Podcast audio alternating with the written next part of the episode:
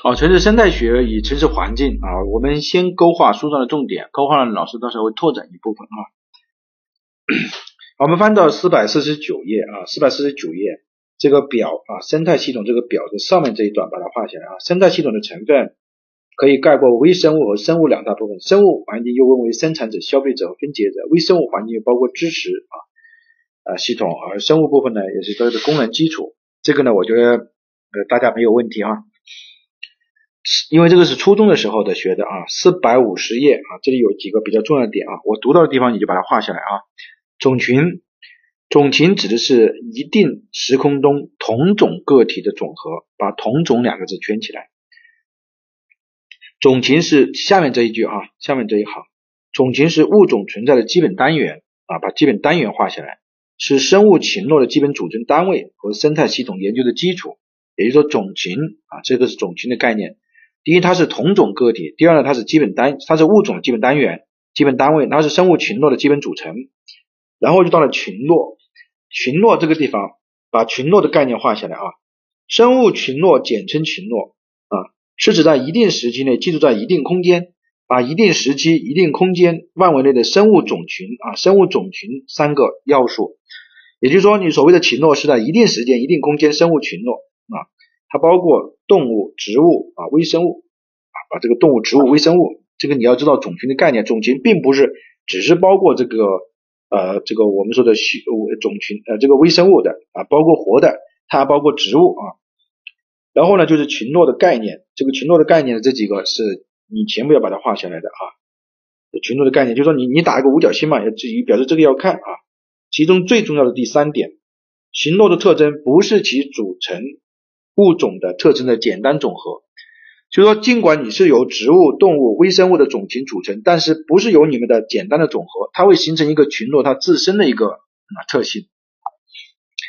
好，那么这个呢就搞定了。然后四百五十一页，四百五十一页生态系统能量流动具有如下特点。四百五十一页倒数第一段啊，生产者是怎么样的？然后呢，能生，比如说生态系统能量流动具有如下特征。第一个是生产者对太阳能的利用率很低啊，只有七这个千百分之零点一四，能量只能朝单一方向流动啊，是不可逆的，其流动方向为什么什么？也就是说能量是不可逆的。第二个能量流失，我们说会有减少的，对吧？就是因为它有个效力嘛。比如说我吃了一只猪，对吧？那只猪呢，不可能说猪的能量全部转移给我了，对吧？可能只吸收了百分之十，所以能量呢会减少，对吧？大概就百分之十左右啊，你看。四百五十二页，它第一第二第一句话就不是说了吗？最多只能把上一季营养所提供的食物中的百分之十转化为自身的能量啊。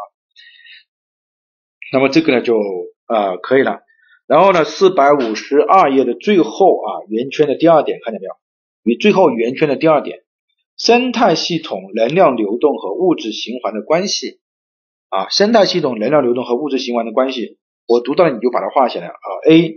生态系统中生命成分的原生什么什么，从 H 就这个得到物质，这个把这句话画下来，然后呢把 B 呢也画下来啊。物质是能量的载体啊，能量是物质流动的动力，没有物质，能量就会自由散失，不可能沿着食物链传递。比如说，我就我我说我要增加能量，我就吃猪，那我肯定要吃猪肉啊，那就是猪肉就是物质啊，物质呢就是它这个能量。然后呢，就第三 C 也要把它画下来啊，生态系统的能量流、物质流是紧密结合在一起的啊。你二者缺一不可，看见没有？就是说它不能说单独的，就是老师刚刚讲那个例子哈。然后下面四百五十三页啊，第四一点传递信息这个地方，你打上一个五个五角星啊，五个五角星，这句话很这一段很重要啊。呃，物质信息流与物质流、能量流相比，有其自身的特点。物质流是循环的，能量流是单向的、不可逆的，而信息流却是有来有往、双向运行的。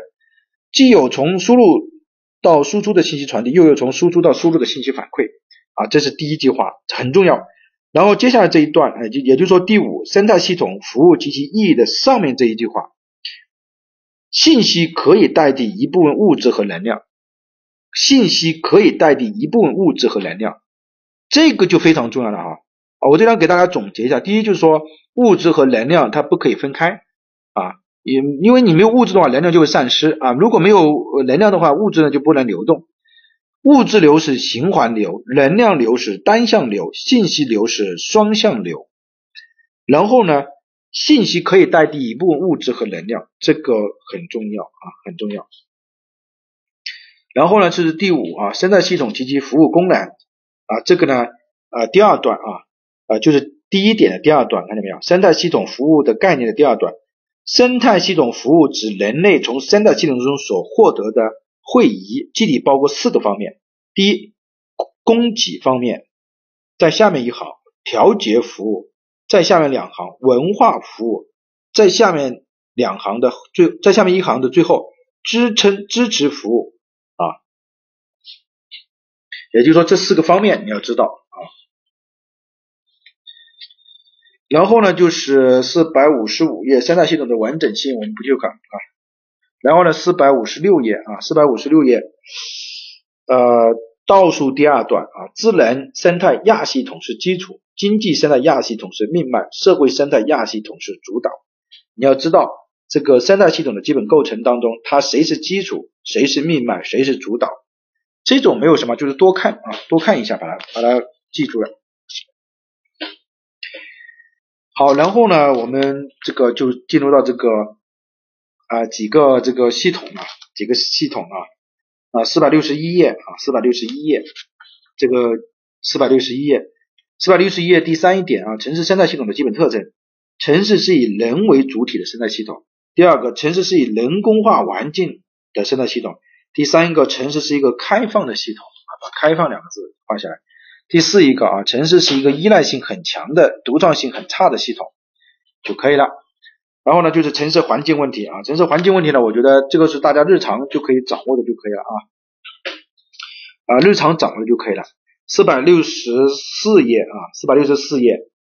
呃，倒数第三段和第四段啊，我读到了，你就把它画起来啊。呃，生态破坏是指人类活动直接作用于自然环境，把直接作用啊圈起来，直接作用圈起来。哦，你这样吧，就是这样。我们从第二个啊环境问题的类型当中，第一句话画下来，环境问题大致可以分为两类：延伸环境问题和次生环境问题啊，这是第一个画下来。第二个，由自然引力引起的为延伸环境，比如说火山喷发、地震、排洪涝、滑坡。这个叫属于延伸环境问题。第二个，下面这一段由人类生产和生活引起的叫次生环境问题，啊，也叫第二环境问题，看见没有？那么这个时候，如果他问你他说地震是属于哪一类环境问题？属于延伸环境问题啊，这是第一个。然后呢，在下面这一句话的第一段啊，生态破坏指的是人类活动直接作用于生态系统。然后在下面这一段的第一句话，环境污染则是指人类活动的副产品和废弃物所造成的污染。好，我们我简单的给大家总结一下，就是说环境问题呢分为两个，一个是延伸环境问题，一个是次生环境问题，对吧？那谁是延伸，谁是次生，这个很简单。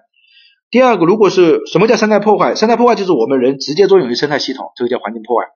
这个叫生态破坏。那么什么叫环境破坏呢？就是我们我们人类活动所产生的副产品啊，对它的破坏。啊，叫这个环境破坏啊，其他的啊，臭氧啊，生物多样性啊，淡水资源危机啊，这个我觉得这么多啊，我们啊，我们读了这么多年的书，对吧？那我觉得这个凭常识呢，这些也可以把它做得到。四百七十页啊，四百七十页，你在这个第一段、第二段、第三段、第四段，通常把城市近地温度比郊区高的现象称为热岛效应。你把这个。比如说，从冲长到这个双括号第二点这个地方，你打一个啊五角星，表示这个地方要仔细看一下啊。比如说，我就问你吧，他说啊，热岛形成的主要原因包括 A 啊大量的生产啊人这个生活燃烧的放热，第二城市建成区的建筑被大量的硬质化，第三，然后空气中经常存在大量的污染物啊，所以它的晚射波长这个晚射能力较弱。你看，这个就是它一个多项选择题了，对吧？A、B、C 了，看见没有？啊，也就是说，这个要是一个多项选择，这个要把它画下来的哈。然后就四百七十一页啊，四百七十一页，四百七十一页呢，就是从四百七十页的最后一句话画起来就可以了。就烟以中心轴而言，仍然是浓度随距离的增加而减少，但就地面浓度而言，则将出现烟囱。首先，出现离烟囱很近处浓度很低，随着距离的增加，浓度逐渐增加至一个最大值，最后又逐渐减小。你可以看一下右边这个图啊，因为老师是搞环保的，这个要要用这个高斯模型就可以把它算出来啊。就说说白了，就说就是对于我们，比如说这个地方有个烟囱啊，你听啊，你你理解这个，我们说距离这个烟囱呢比越近的时候啊，它这个浓度呢啊会，也就说不是它最高的地方，烟最远的地方呢也不是它最高的地方，而是大概在三百米啊，看你这个烟囱的高度啊，随和你这个烟囱的高度有关，而是在这个中间的地方有一个它的浓度是最高的啊。一般来说呢，我们看高度啊。你最近的地方并并不是浓度最高，最远也不是浓度最高。你看一下右边图八杠二杠一，你看它是在中间的这么一个地方开始浓度是达到最高值，看见没有？啊，就可以了。你要知道，你只要知道这个点，就这个这个意思就可以了。然后四百七十二页啊，双括号第三点啊，土壤酸碱性啊，你要知道啊，土壤正确的正常的土壤呢是 pH 值是六点五到七点五，对吧？为中性土壤，六点五以下为酸性的啊，六六七点五以上的为碱性。好，然后四百七十四页，四百七十四页啊，飘尘、降尘、光化学烟雾，这个需要你把它认真看一下的啊。你这个地方画三个五角星吧。比如说，我就问你了，飘尘指的是什么？粒径在十微米以下的啊，不知道这个飘尘啊，对啊，飘尘指的是呃这个粒径在十微米以下的，而降尘呢，指的是啊粒径直径在什么呢？大于十微米的。然后呢，这个光化学烟雾它的产生的条件有哪些？比如说，它单括第五点啊，最易发生在大气湿度相对较低、低微风、日照强度高、气温为二十四到三十二摄氏度的夏季晴天，并且有近近逆温的时候，它就出现光化学烟雾啊。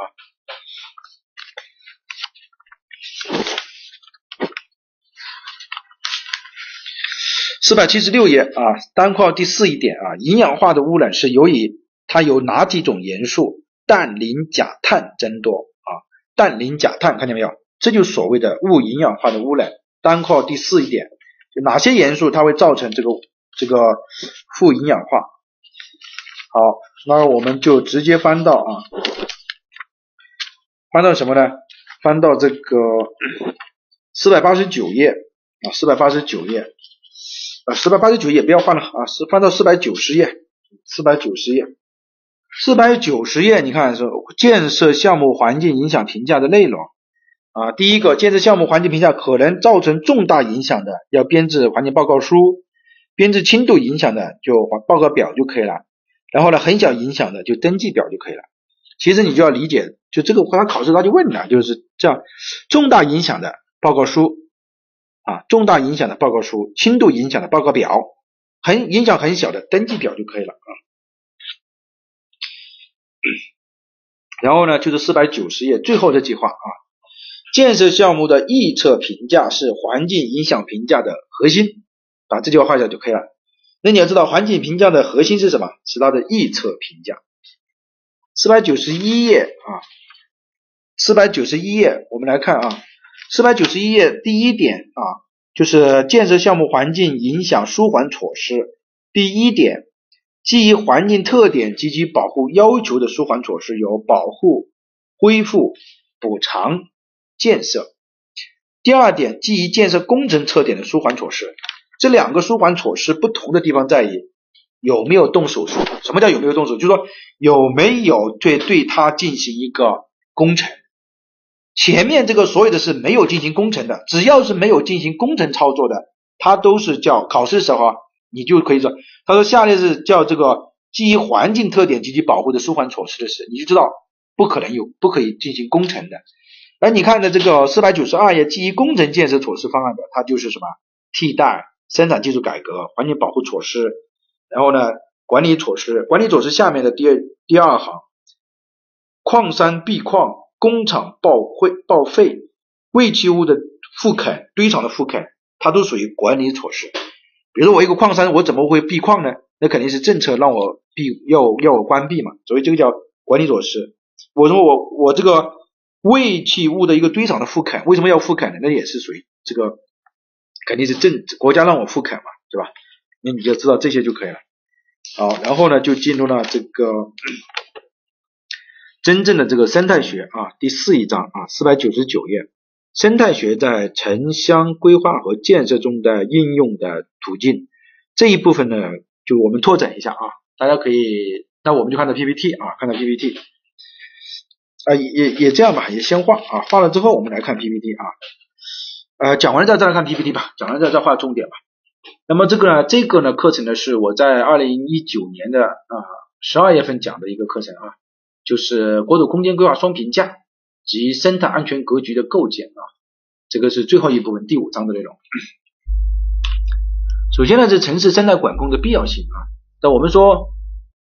啊，生态规划，生态规划呢是利用生态学的基本原理，从宏观总和的角度去参与国家的区域发展研究当中的这个研究和决策。其实任何的生态规划或者它都是从生态学的基本原理就入手的。那么它的依据呢，就是说，比如说我们说最主要是第三点啊，对土地资源、水资源、矿产资源进行最佳的一个利用。那么我们说为何要进行生态格局呢？啊，我们举了几个最简单的例子啊，就说有有为什么我们要去进行生态格局啊？为什么啊？为什么我们现在总是来提这个生态格局？本质上还是和城市发展有关，对吧？我们说我们世界的发展一般是有两种发展形式啊，一般是这个摊大饼，比如像这种，一般叫撒葱花，比如像这种，你看啊，就是整个像葱花一样撒在上面。这两种方式呢，其实我们说它有什么不同吗？而这个我我我大家可以看这个摊大饼这个模式啊，本质上呢就类似于像同心圆模式，对吧？就是一步一圈一圈的往外摊饼嘛。这种呢，它多适用于是平原地形，因为城市当中的各种功能不断的侵入和迁移啊，成同心圆。这个呢，我觉得大家已经我们前面已经讲过了，对吧？那么还有一种呢，就是说摊大饼呢还会成这个扇扇扇形模型啊，这个刚刚才勾画的重点啊，城市社会学当中。这个扇形模型当中呢，它主要是考虑的交通的作用啊，比如说我这个地方有一条很好的路啊，快速路，那我当然这条路我就会带动周边的发展，我发展就会快一下，对吧？啊，这个呢就是，还有一种呢就是多核心模型啊，多核心模型啊，这个也是一样的啊，它都是属于这个呃这个摊大饼。然后呢，我们说有一种呢叫这个，有一种叫什么呢？叫同心圆啊，这个这个叫撒葱花。撒葱，比如说霍华德的田园城市，它就是属于分散发展模型。什么意思？它就是人为的把你打断，人为的在这个地方这个永久的这个啊乡村的空间把你打断，对吧？比如说我们北京，你看北京啊，北京呢就是多中心的这个北京发展格局啊，它什么传统轴线啊什么之类的，对吧？但这个地方呢，我们就要看一下啊，就是摊大饼发展的原因是，就是说我们都说了很多年这个摊大饼，摊大饼，那最终摊大饼为什么会这个摊大饼呢？啊，其实呢，就是说。还是和我们的经济有关啊，经济有关。这个这个大家应该还记得我们在讲城市社会学的时候讲过嘛？就是你看这根线啊，地租曲线啊，啊，这个农业生产的曲线啊，啊，农业生产曲线对吧？当你这个成本，就是说叫这个一种是，比如说我我这个曲线啊是这样的，那我曲线可能是平移对吧？那我们讲人口增加，经济发展，还有一种是什么？就是我斜率增减少了对吧？那也是一样的啊，交通成本的降低啊和这个。那么这个呢，就是说摊大饼发展的原因主要还是基于这两种原因。那我我现在我可以承担这种要求的话，那我当然就可以去啊，就会陆陆续续还是沿这个摊大饼嘛，对吧？啊，他这地方搞了一些动力机制啊，这个我们这个地方不展开了啊。其实呢，我们也讲过啊，就是协力的问题啊。你看这个也是动力机制啊，协力的问题啊，它然后呢给出了一个一一个函数啊。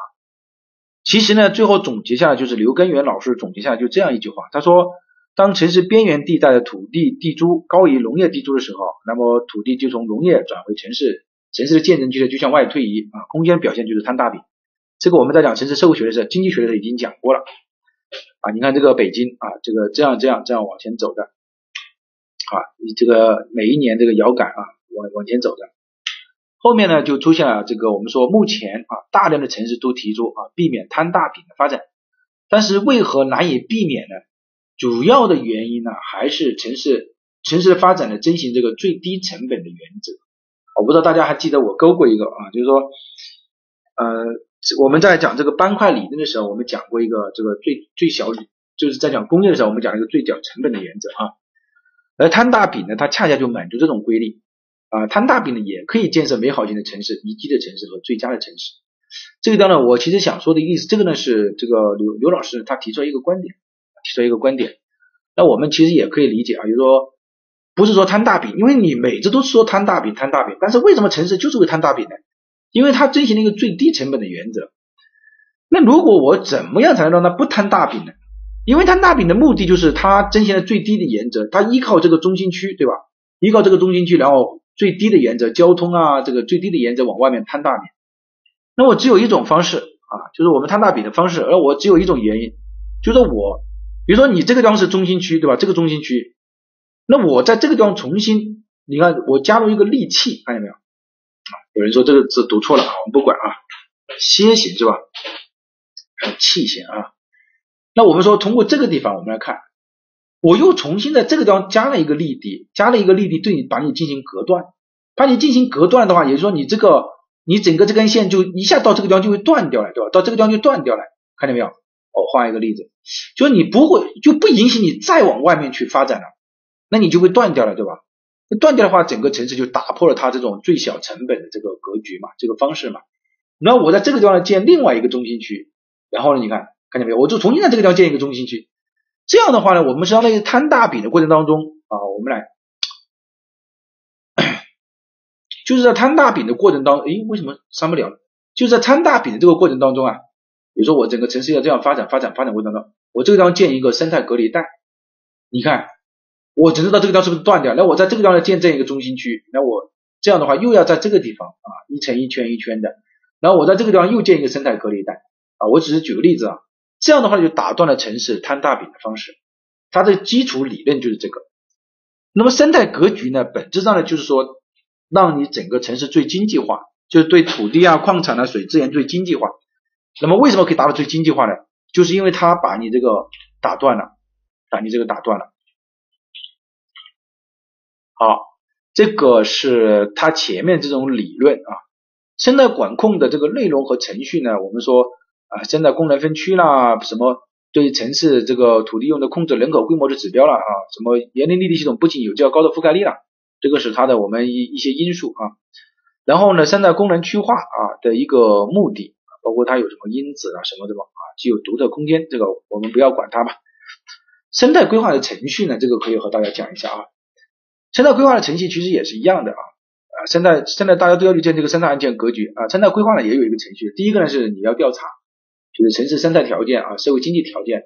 调查完了之后呢，我们按照它这个生态单位的评价因子啊，等一下我们会讲到，把整个城市生态系统的功能进行一个划分，划分了之后呢，你看它的土地生态适应性、生态敏感性、景观生态学，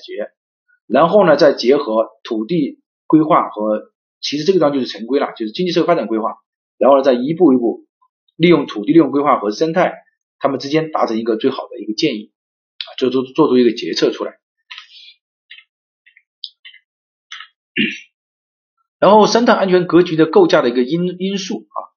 就是说你看生态问题，比如说你对于一个城市来讲，你有哪些生态问题呢？你要去分析它的水涵养怎么样，洪水怎么样，沙漠化怎么样，土地怎么样，生物多样性怎么样？然后每一个下面又要分析它这样的因子，然后通过对它的因子的分析，然后呢构建出水生态安全格局，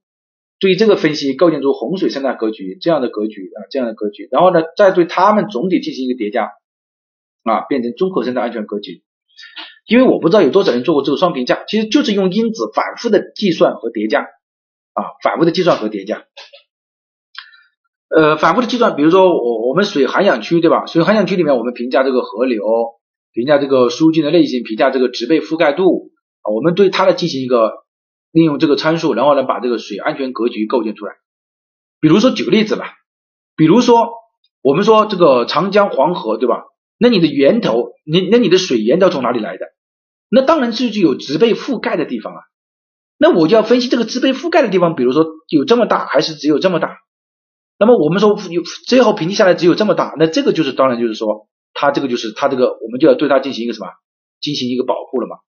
那么这个就叫这个，你看这个地方就是自然而然就保护它，那个这个就叫格局啊，这个就叫生态安全格局啊。好，我们以这个河流来为例啊，最最简单的例子。好，我们就看看一下这个啊，比如说，他说利用二零零六年的这个足型的啊一平方公里分辨率的这个影遥感影像，采用最大值这个处理方式，得到二零二零二零年的二零二零最大的植被覆盖度，你看见没有？这个植被覆盖度，并利用水源重要性的区域进行这个切割，生成这个植被覆盖度，其实这个话的意思什么呢？然后呢，利用植被覆盖度呢和这个冰川和湿地三个要素，又把整个水涵养生态格局做成了这个。我们看一下，这个地方是低水平的，看到这个叫低水平的，这个叫中水平的，这个叫高水平的。也就是说，你看，其实像这个地方就属于低水平的啊，这个低水平。也就是说，这个呢就是我们国家的这个生态涵养啊，也就是水水源的这个生态格局。因为我们的发源地都在这边的嘛，对吧？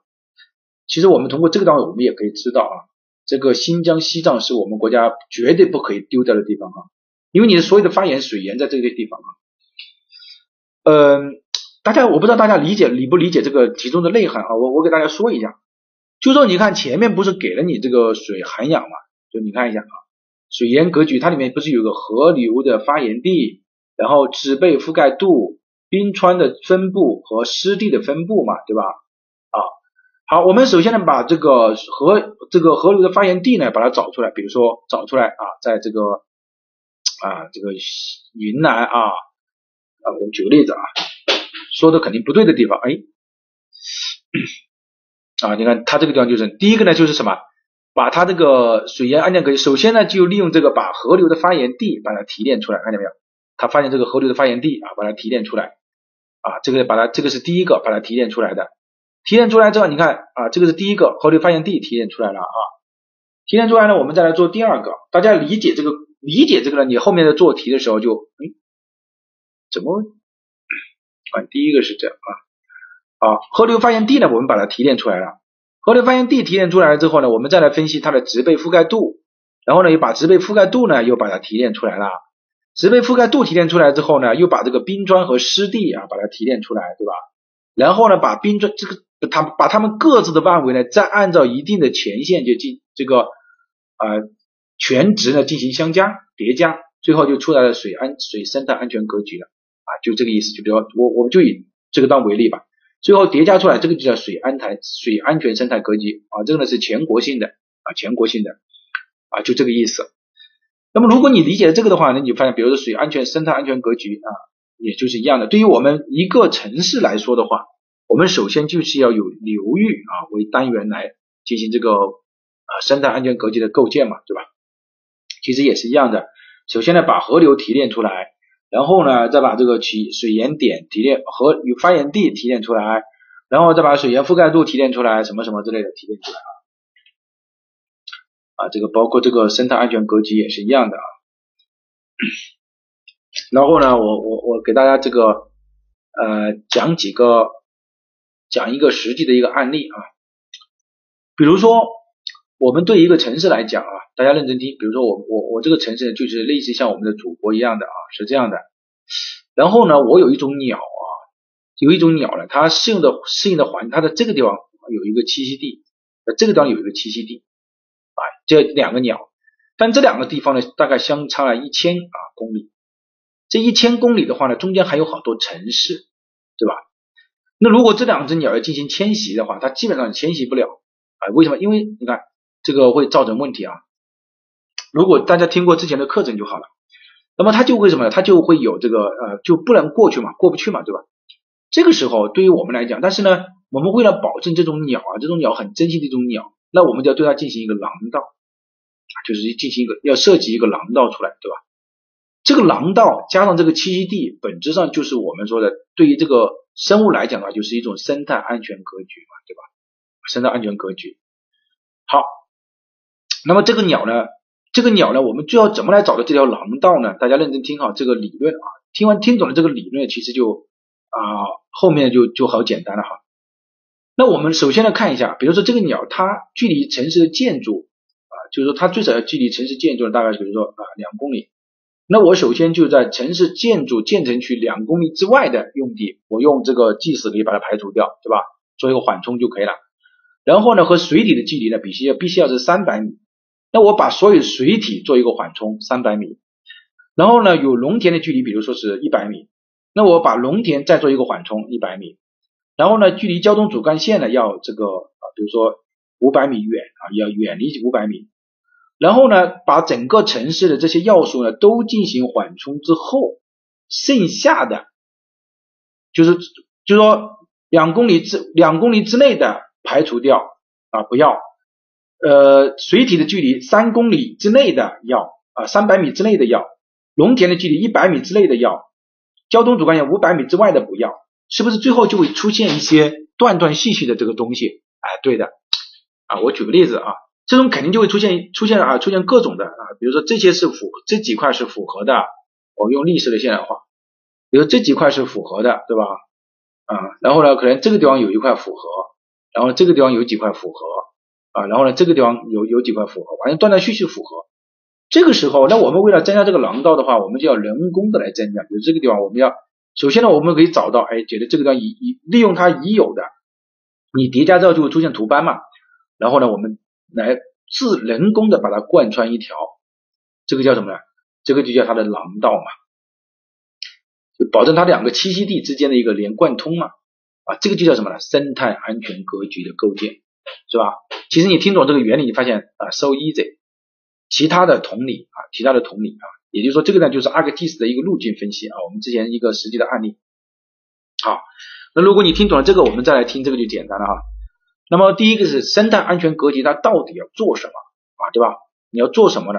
它第一个说，在土地极张紧张的情况下，如何有效的调整各种用地之间的关系啊？比如说城市发展用地啊，农业用地啊，生物保护用地啊。啊，它之间的关系其实就是农业用地、城镇发展用地和生态保护用地。就是说，在土地极端有效的、这个非常有限的情况下，我怎么来做？第二是各种空间尺度上怎么来优化这个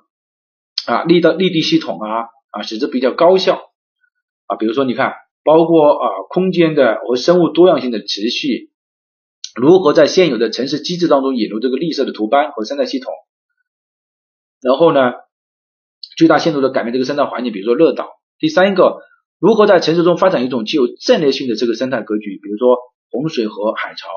其实我们也可以啊，比如说我以五十年一亿的，它这个洪水的是侵占了哪些图斑？十年一亿的是侵占了哪些图斑？百年一亿的是侵占了哪些图斑？然后通过这些图斑的控制，我们就在整个城市规划的时候，我们就看到这个地方是有灾害的啊，比如说五十年一亿的房子的怎么怎么样，我们就可以做了一个战略性的一个生热灾害。那么能不能做这个详细的呢？详细的做不了啊，我们只能做战略性的啊，只能做战略性的，因为我们利用的也是一个大大数据嘛，生态安全格局嘛，对吧？啊，只能做战略性的。然后呢，比如说还有一种第四点，如何使现有各种孤立的自然保护区尽可能少的投入而形成最优的空间格局？其实刚刚老师讲的这个例子就是这个第四第四一点啊，保障物种的空间的迁徙和生物物种的多样性，看见没有？就是我通过那种分析之后，我发现只那个条件就满足了我最优的一个空间格局，我保证这个生物多样性嘛。第五个就是如何在最关键的部位引入改变某种图斑啊，然后呢形成景观的生态或者人文过程，其实也很简单。我们刚刚讲的那个啊最关键的部位，比如说我我最后坐下来发现只有这个地方是有一个城市的，这个地方没有办法满足，这个地方怎么样都没有办法满足啊。假如说断掉了，那怎么办呢？那我们可能就要。利用一个图斑啊，我们可能就这样啊，在这里增加一个图斑或者怎么样的啊，其实就是这个意思了啊啊，第五个部分啊，所以这个上就是联系的离场啊，视觉廊道，这个是它生态安全格局要做的事情就是这些。啊，那么在做这个之前呢，我们就要首先进行生态适应性的评价啊，这个是每一步都少不了的啊，生态适应性的评价必须要。生态适应性的评价，那么首先你要知道什么叫生态适应性的评价，对吧？啊，生态适应性评价是以这个生态类型为评价单元的啊，比如说红树山呐，比如说湿地啊，对吧？比如说说这个等等，它作为生态类型为评价单元啊，然后呢来确定它这个生态系统里面这个开发的适应性啊，从而划分适应性的等级啊，是极重要还是什么呃重要还是极重要还是一般重要啊？我们按照这个双评价来说分的话，它就是这样分的。其实这个就是生态安全生态系统评价的定义啊。这个就是生态系统的评价为单元的，然后呢，它来划分它的等级。那么这个区域生态适应性的评价方法有哪些呢？我们说有啊形态分析法、因素地图叠加法、线性和非线性因子组合法、逻辑啊组合法。所谓的这四种方法当中，最早使用的是形态分析法。什么叫形态分析法呢？就是说，首先呢是划分出景观的类型，然后呢。我们对这个景观类型的评价呢、评估呢做一个表，然后呢通过这个表呢，然后呢画制定出一个适宜的表，最后叠加为这个综合啊示意图，其实也就是我们现在这个用 GIS 做的了。第二种分析方法叫因素地图叠加法，因素地图叠加法和这个不一样啊，因素地图叠加法是建立这个环境之间的关系表，关系表之后呢，然后建立生态的目录啊，也就是建立一个清单，然后呢评价单因子的这个，比如说我评价就是我刚刚举例子，比如说我评价某一种鸟的，或者我评价红树山的，我以单因子这个示意性的评价，然后最后呢把各种因子叠加来形成这个综合性示意性的这个评价示意图。它有一个缺点，就是因为你是单因子评价，所以你没有办法去考虑权重，因为你只是简单的叠加啊，因素地图叠加。那它的缺点就是没有考虑权重，没有考虑因素之间的关系。有两个，第一是你没有考虑权重，比如说对于云南来讲，那我可能，比如说，比如说对于这个我们说的这个呃，比如说江浙来讲，可能可能它最呃比较湿地的这个。它这个权重呢应该要高一些，比如达到零点四啊，然后对于一些其他的什么，比如说树林呐，可能它就可能就是零点二，对吧？但是对于比如说云南来说，它可能各种林呢，它可能到了零点四啊，这个到零点二，这个就为什么？就是说考虑到它权重。第二个是有一些因素之间它本身呢就有一种关系的啊，如果你没有你没有考虑这个因素关系，它可能会重复进行计算。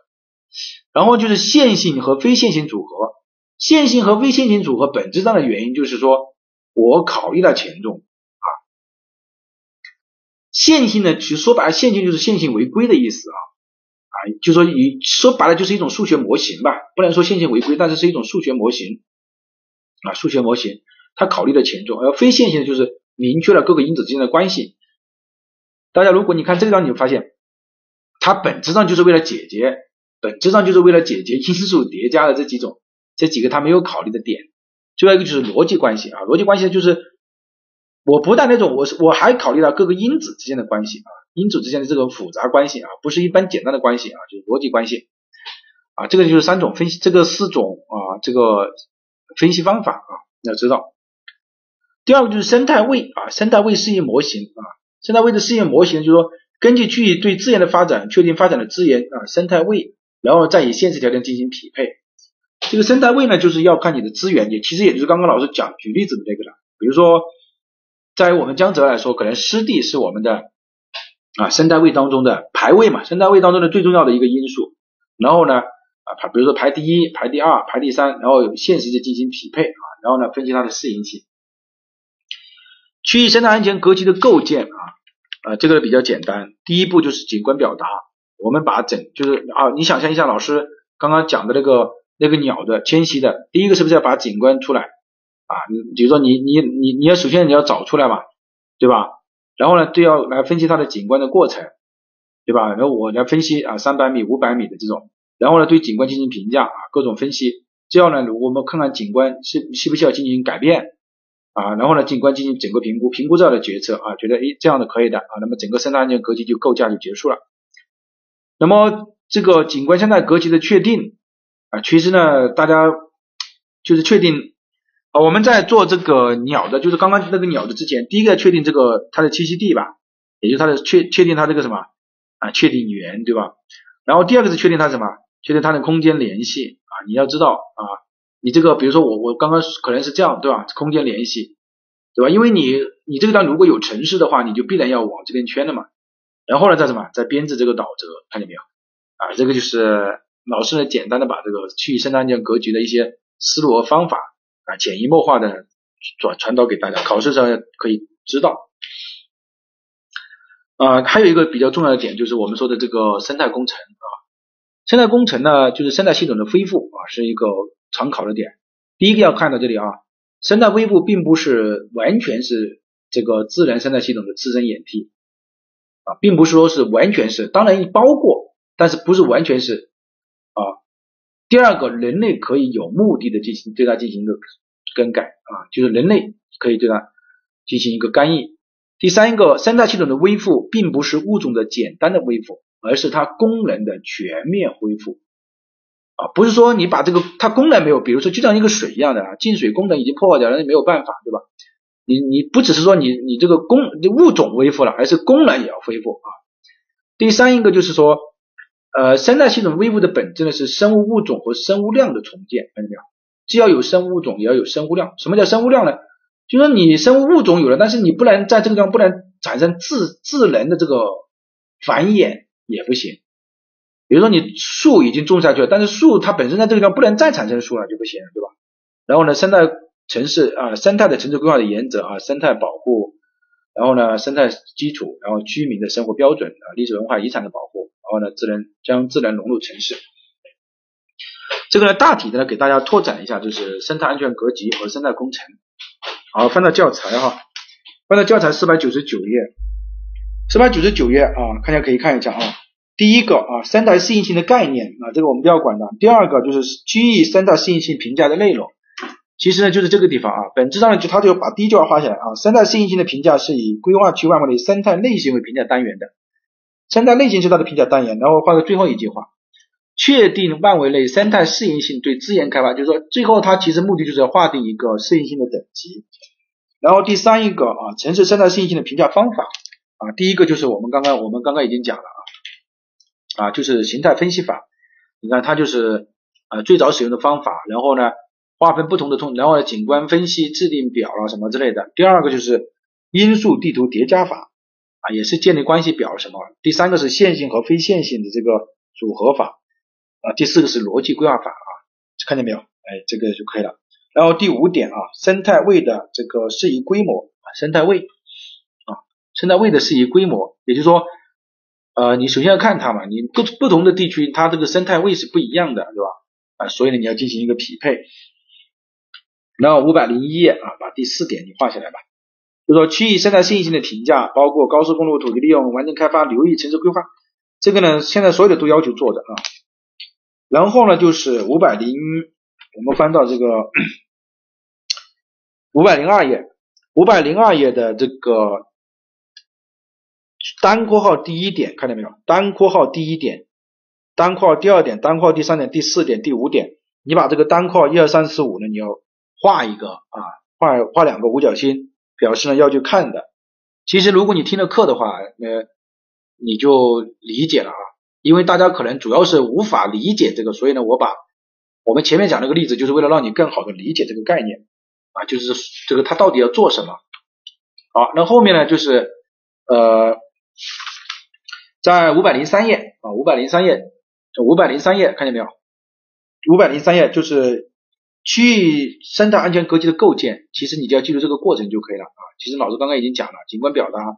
我们首先要把这个原确定出来，然后景观分析，然后景观评价、景观改变、景观评估。然后五百零五页，五百零五页就是景观生态格局的确定，那分为三个步骤，第一个是确定源，第二个是空间联系，第三个是编制规划导则，对吧？我们刚刚就是讲的，你只要记住这几个概念啊，比如这里栖息地，这里栖息地啊，然后空间联系，然后来编制整个的一个导则啊，然后然后直接翻到这个五百零七页啊，五百零七页，五百零七页第二点啊，生态微富的特征，把这个全程画下来啊。也就是说，要注意老师刚刚讲的几个点。第一个，它是可以，第一是它不是完全自然的，它有人工在里面。第二个，它并不是简单的物种的恢复啊，它是功能也要恢复，结构啊，生物多样性。第三个，生物恢复的本质是物种和生物量都要重建啊。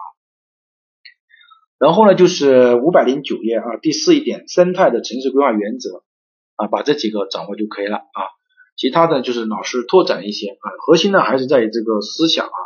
考试的时候他可能会考到各种方面的，但是老师刚刚讲的那些思想你要注意啊，很重要。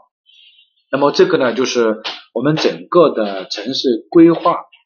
呃相关知识的这个内容啊，城市规划相关知识的内容。呃，那么下周日的时候我们直播，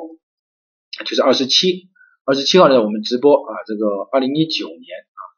这个真题。那么整个这个冲刺班就结束了啊，大家辛苦了啊，大家辛苦了，再见。